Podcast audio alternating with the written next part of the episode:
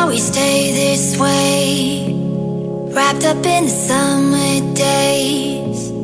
Try to find that piece of time that lets me freeze you in my mind. I don't want us to change, don't want us to chip away. Oh, I Good morning and hello everybody. Welcome aboard American English Express. I'm your host Oliver. 各位好，欢迎搭乘美语早班车。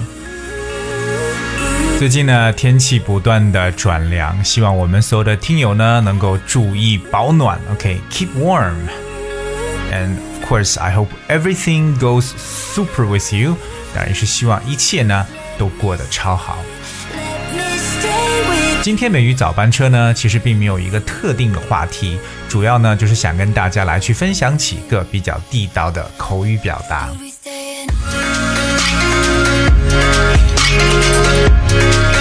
今天跟大家去分享的一些短语，或者说跟口语相关的一些表达呢，都有一些这种啊不同的类型。OK，第一个呢，可能就是呃大家看到这个词组之后，不一定呢能够去呃想出它的这个实质的意思是什么。比如说啊，我们来看第一个叫 lose track，lose。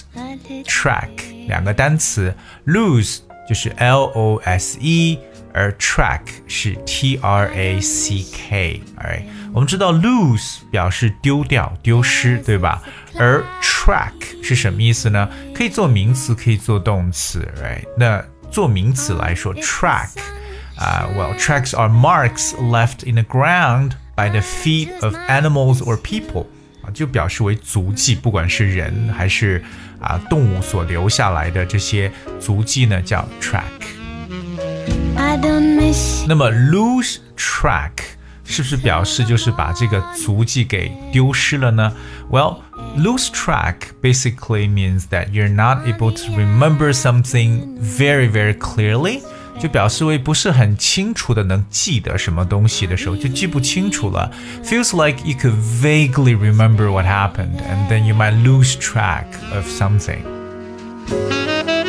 比如说呢，哎，刚才吃了多少个饺子啊？记得不是很清楚了。How many dumplings have you eaten? How many dumplings have you eaten? Well, I've lost track. as the moon. I've lost track，表示为我记不清楚了。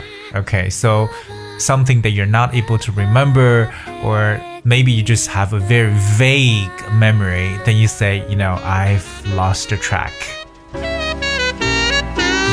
比如说呢，哎，我考试呢经常是考不过，多少次我都记不清楚了。I've failed the test so many times that I have lost track. I've failed the test so many times that I have lost track.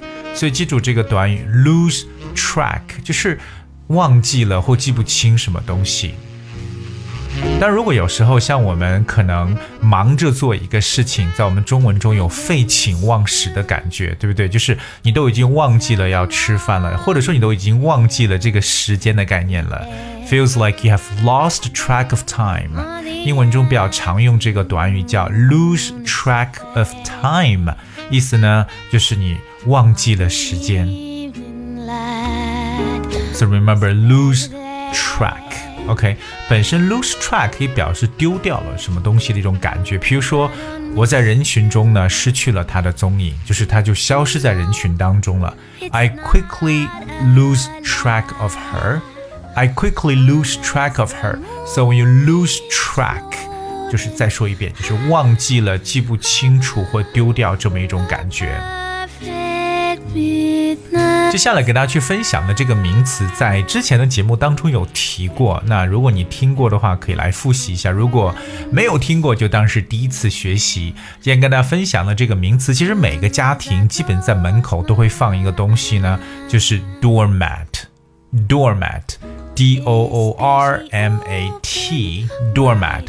doormat 当然是一个 compound word，合成词是由 door 门加上 mat m a t 所构成的一个单词。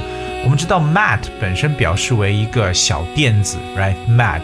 So a doormat is a mat by a door which people can wipe their shoes on when they enter a house or building。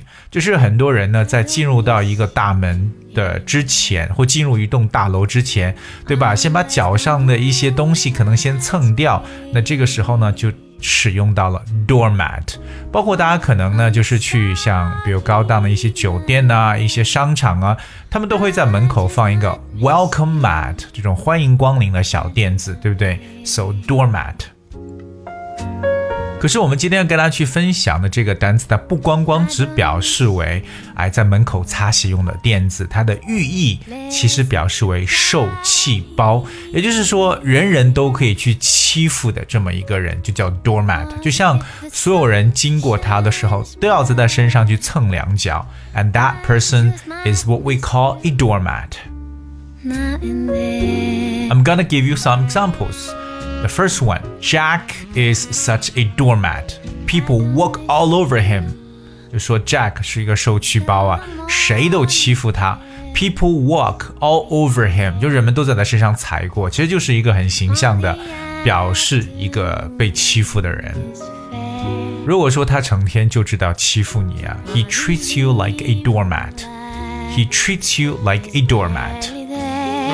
或者说 我受够了被人欺负的日子，不能再被人欺负了。I'm sick and tired of being treated like a doormat.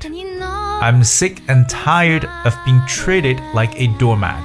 Alright, so remember the word doormat 本身表示门店或门口那个垫子，但是它的更深一层的这个寓意呢，表示为一个受气包。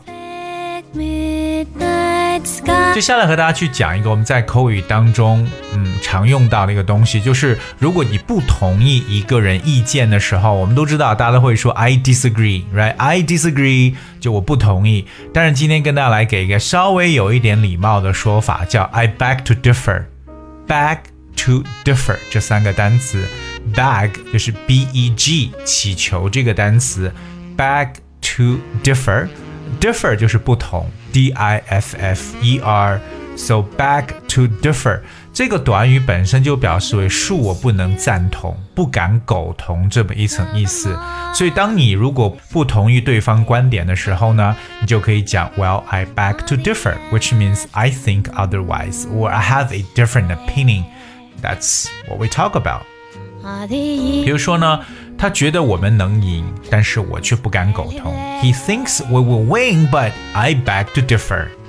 He thinks we will win, but I beg to differ. OK，或者说大多数人都支持这个决定，但是我呢却不敢苟同，或者我呢却不这样认为。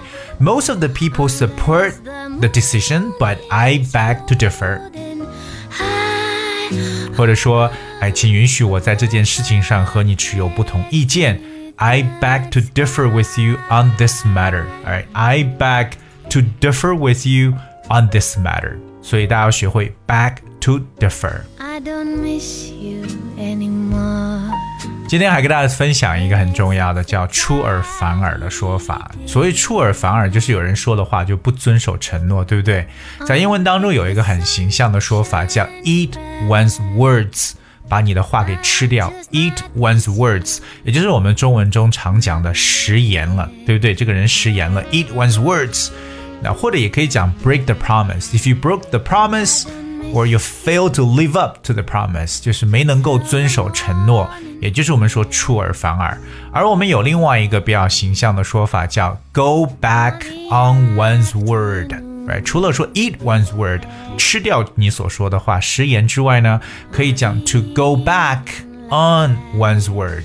Is barely there. 譬如说，如果你老是出尔反尔的话呢，别人就不会相信你。If you keep going back on your word, no one will trust you anymore. And you know If you keep going back on your word, no one will trust you anymore, right? 或者比如说， 哎呀，我其实很不想失信啊，可是我今晚不能陪你去那个 party 了。I hate to go back to my word, but I cannot go to the party with you tonight. I hate to go back on my word, but I can't go to the party with you tonight. 所以记住这个出尔反尔的说法，to go back on one's word。 今天美语早班车 Oliver 跟大家分享的，其实啊，并没有特定的主题啊，就是挑了几个我觉得还蛮有意思的口语呢，跟大家来进行理解。那特别是有一些是比较形象的说法，尤其各位要去记住，比如说受气包的说法，我们叫 doormat，对不对？就是门口的垫子。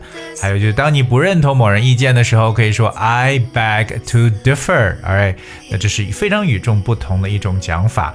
包括所说到的，哎，我记不清楚了，I've lost track。Okay, all right. I guess it's we have for today's show. 今天节目就到这里，最后送上一首很有温暖温度的歌曲《Fated》。Hope you guys enjoyed and thank you so much for tuning. I'll see you tomorrow.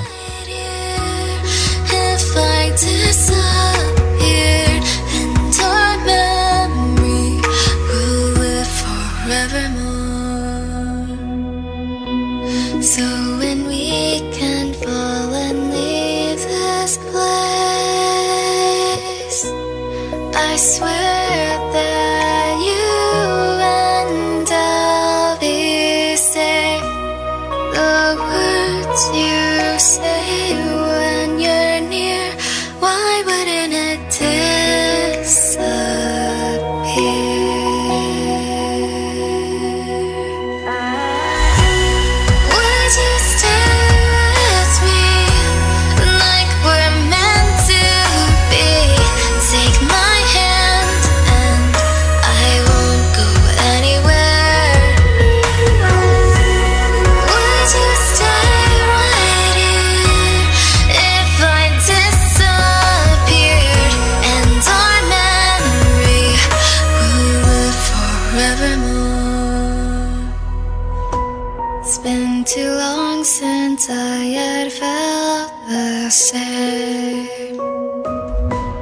We're bound to go our separate ways.